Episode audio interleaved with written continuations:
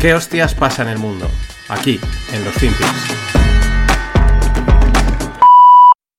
The next decades will see the greatest industrial transformation of our times, maybe of any times.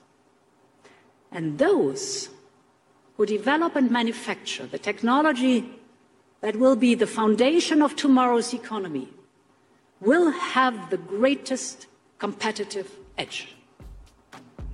So the scale of the opportunity is clear for all to see.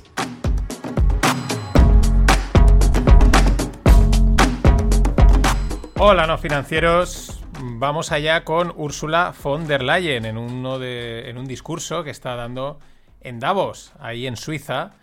Y bueno, pues porque tenemos ya muy calada su voz y también la de nuestra amiga Crazy Cathy, Cathy Wood, porque de lo contrario, si nos fijamos solo en el mensaje, pues podrían intercambiarse, porque venden casi lo mismo, ¿no? Futuros llenos de posibilidades, de disrupción tecnológica, de oportunidades para la economía, ¿no? Siempre un mensaje muy lejano, muy etéreo, abstracto, difuso, ¿no? Pero lleno de, de que infunda esperanza, ¿no? Que eh, eres parte de esto, de toda esta historia, ¿no? Y, o, en, este caso, en el de Cathy es te vas a forrar, pero allá en el 2500 o algo así, ¿no? ¿Eh? El futuro, tal, la tecnología, una nueva economía y todos estos rollos. La realidad es que eh, el WEF, el World Economic Forum, pues yo creo que en realidad debería llamarse el World Utopic Forum, porque es de lo que va, de proyectar y construir utopías. La definición de utopía la sabemos. Es algo teórico, es una, es una sociedad, un escenario teórico e irrealizable. Eh, la realidad de ir hacia una utopía también la sabemos, que acaban más cerca de ser eh, un infierno que un paraíso. Pero bueno, ahí estamos con el World Utopic Forum. Desde el 16 al 20 de enero se está celebrando en Suiza y la verdad pues es que nos va a dar bastante material para los próximos FinPix. Irán cayendo cositas del, de este, de este encuentro que en realidad es terrorífico. Y Bill Browder es ex CEO de una empresa llamada Hermitage y es un activista anti-Putin. Bueno, no va a asistir al foro de Davos tras 27 años sin fallar a la cita. Y es que el foro de Davos le pedía 250 mil dólares eh, como, pues como el precio de la entrada para asistir, cuando la tarifa normal es de unos 70 mil dólares. Eh, desde el foro alegan que eh, que ellos guardan entradas gratis para aquella gente que tiene menos recursos. Esto es ya para partirse la caja. A ver, este Bill Browder, pues bueno, es uno más, ¿no? No tiene. ¿Quién es? no sé, el CEO de Hermitas. Pero, pero bueno, la noticia nos vale para saber la pasta que vale asistir a Davos y también lo que nos cuesta a nosotros, porque la mayoría de los asistentes, pues recordemos que son presidentes de gobierno y evidentemente no lo pagan de su bolsillo.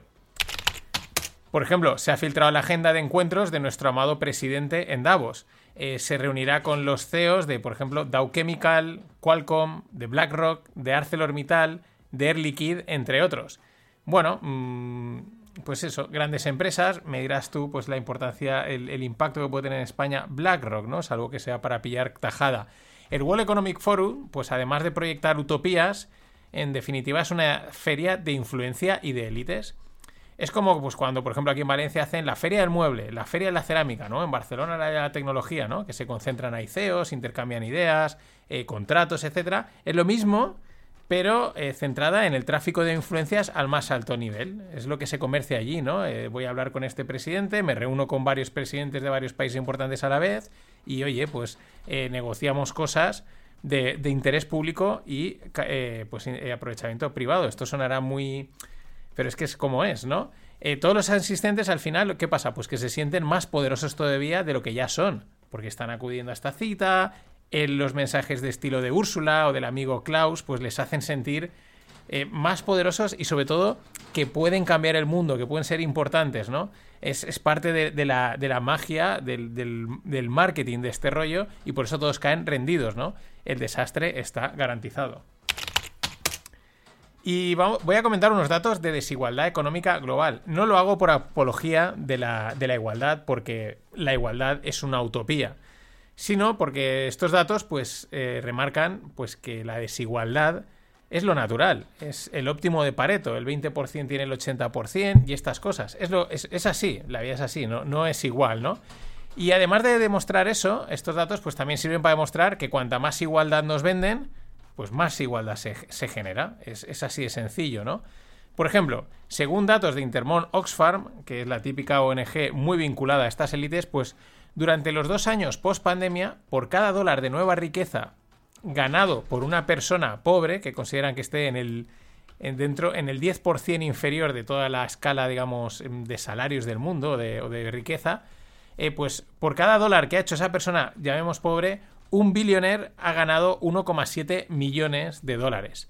Vale, ok, pillamos el mensaje. Pero quizás deberíamos de hacer las mates de estos números si hubiesen datos suficientes. He estado buscando, pero no he encontrado nada que realmente dijese, esto me vale, ¿no? Lo que quiero decir es, ese dólar que gana el pobre, ¿qué porcentaje de su patrimonio es? Frente a los 1,7 millones del billionaire.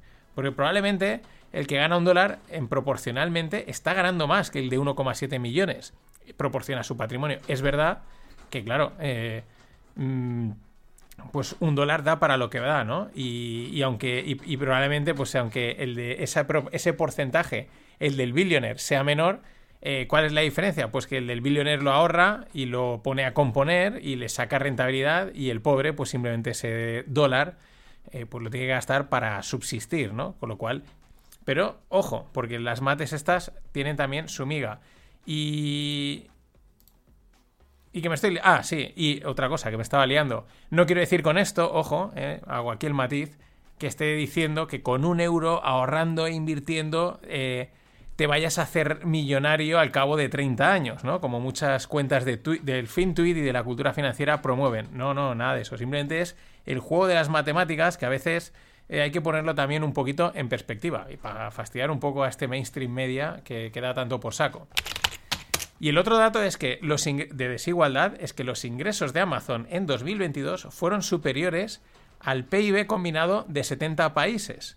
¿Eh? Eh, Amazon tuvo unos ingresos de 502 billions y la suma de 70 países llegaron a 491 billions. Bueno, estas comparativas son siempre llamativas, siempre van a existir y quizás en realidad no van más allá de la anécdota económica, porque puedes coger un país, puedes coger 20 o 30 países de estos que son súper pequeños y claro que Amazon o Apple pues van a facturar muchísimo más, ¿no? Pero también mm, dan, invitan a la reflexión. Y ayer comentaba la inflación de Estados Unidos y España, aún no había salido la, de Alemania y hoy ya ha salido, por eso la comento ahora. Más de lo mismo, alta en un 8,6% y en lo esperado en un 8,6%, eh, e igual que en el previo, un 8,6%. O sea, lo mismo que cada una con su cifra. Estados Unidos era un 6,5%, España un, un 5,8%, eh, Alemania un 8,6%. Pues tenemos tres referencias. Luego por ahí, pues si queréis Francia, Italia, etcétera, podemos interpolar y saldrán datos que estén en esos rangos. Pero todos igual, en lo esperado, en lo previsto, en lo que eh, respecto al previo y sin sorpresas. Bueno para todos, como decía ayer. Y bueno, te recuerdo, hoy sale Lupa en abierto. Además, hoy es, hoy es una rayadita buena que me vino el otro día.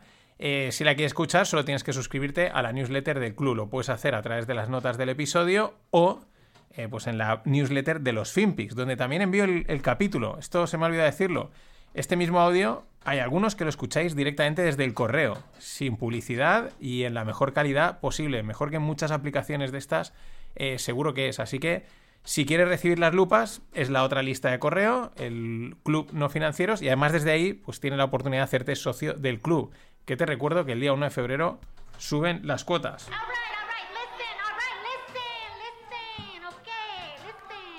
Y continuamos con, Davos y con China, porque Xi Jinping no, asiste al World Economic Forum, eh, bueno, pues por diferentes motivos, siguen alegando temas de pandemia, etcétera. Pero sin embargo, eh, sí que ha asistido el viceprimer ministro chino Liu He, el cual pues ha sido recibido con una ovación. Claro, eh, China es un país evidentemente importante a nivel económico, pero tampoco podemos obviar pues que y tampoco tiene que sorprendernos, ya que el modelo este de dictadura básica de China que decía Trudeau, pues es el modelo que inspira y al que aspiran la mayoría de, de gobernantes de, del primer mundo, de los que asisten ahí. Entonces, pues normal que lo hayan visto y sea eso como, pues, es como si yo viese, como si ves a Michael Jordan, ¿no? Te encuentras a Rafa Nadal, ¿qué vas a hacer? Pues aplaudir, ¿no? Algo así, muy parecido. Bueno, Eh, Liu He ha dicho cosas interesantes y, como siempre, desde mi punto de vista, contradictorias. Dice, en 2023, o sea, en este año en el que estamos, China va a estimular el consumo, va a dar soporte al crecimiento de la economía privada y reformará las empresas estatales. Y al mismo tiempo dice que es imposible para China coger el camino de una economía liderada por el Estado. Qué interesante, ¿no? Te digo A y te digo B, porque eh, no puede ser una economía liderada por el Estado, es lo que están diciendo. Pero ahí están, ¿no? Eh, potenciando el consumo privado, dando soporte aquí, dando soporte allá, es, decir, haciendo y deshaciendo la economía como quieren. Ya sabemos que aquello, pues China dice, ¿no? Que, que comentaba Greg un día, no se sabe realmente qué pasa en general, cuánto maquillan, las, cuánto maquillan los datos, no, sí, pero sabemos el modelo de dictadura básica que tienen y por lo tanto eh, pues mm, cómo funcionan las cosas. Lo que pasa es que igual ahora nos quieren vender una, una liberalización total, ¿no? Que Wall Street parezca el comunismo al lado de China. Probablemente vayan por ahí los tiros. Y más cosas que dice los chinos, o sea, que dice Liu He, dice que el PIB de China en el año 2022 creció un 3%, dice que han estabilizado precios y empleo. La traducción de esta frase, de este hemos estabilizado precios y empleo, desde mi punto de vista quiere decir que eh, eh, algo que ya nos solíamos y hemos comentado, pues que la economía china ha tenido problemas. Punto. Eh, la pregunta es si lo sigue teniendo.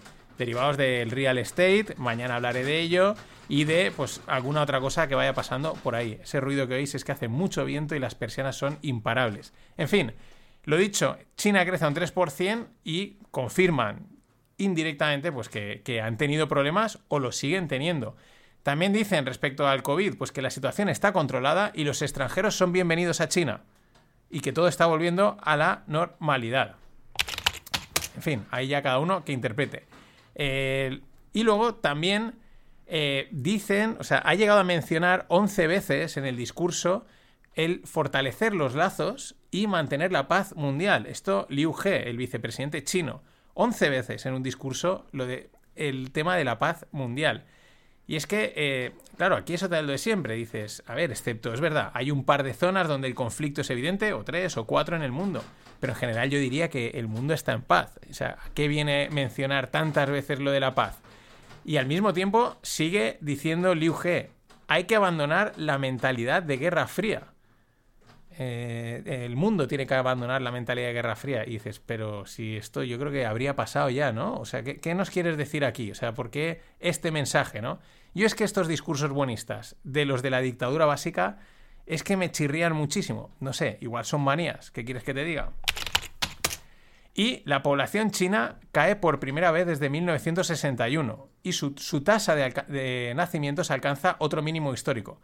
La parte de la tasa de nacimientos no tiene misterio, se lleva viendo desde hace mucho tiempo, que van para abajo, van para abajo, han hecho sus programas de limitar los nacimientos, etcétera, etcétera.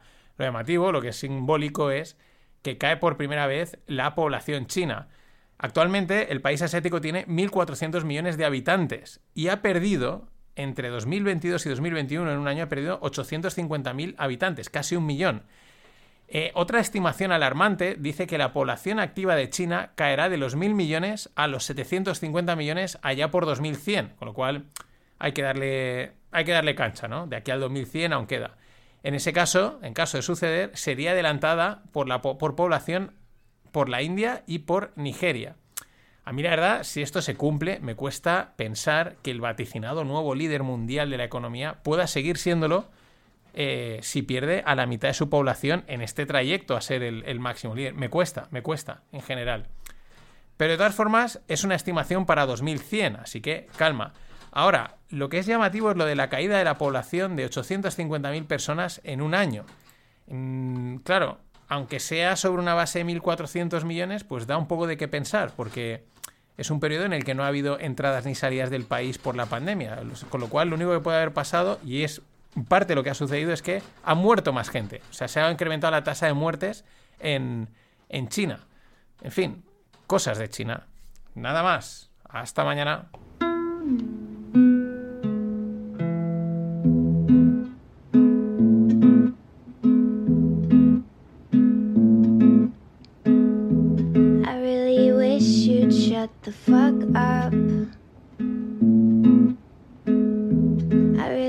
wish you'd shut the fire.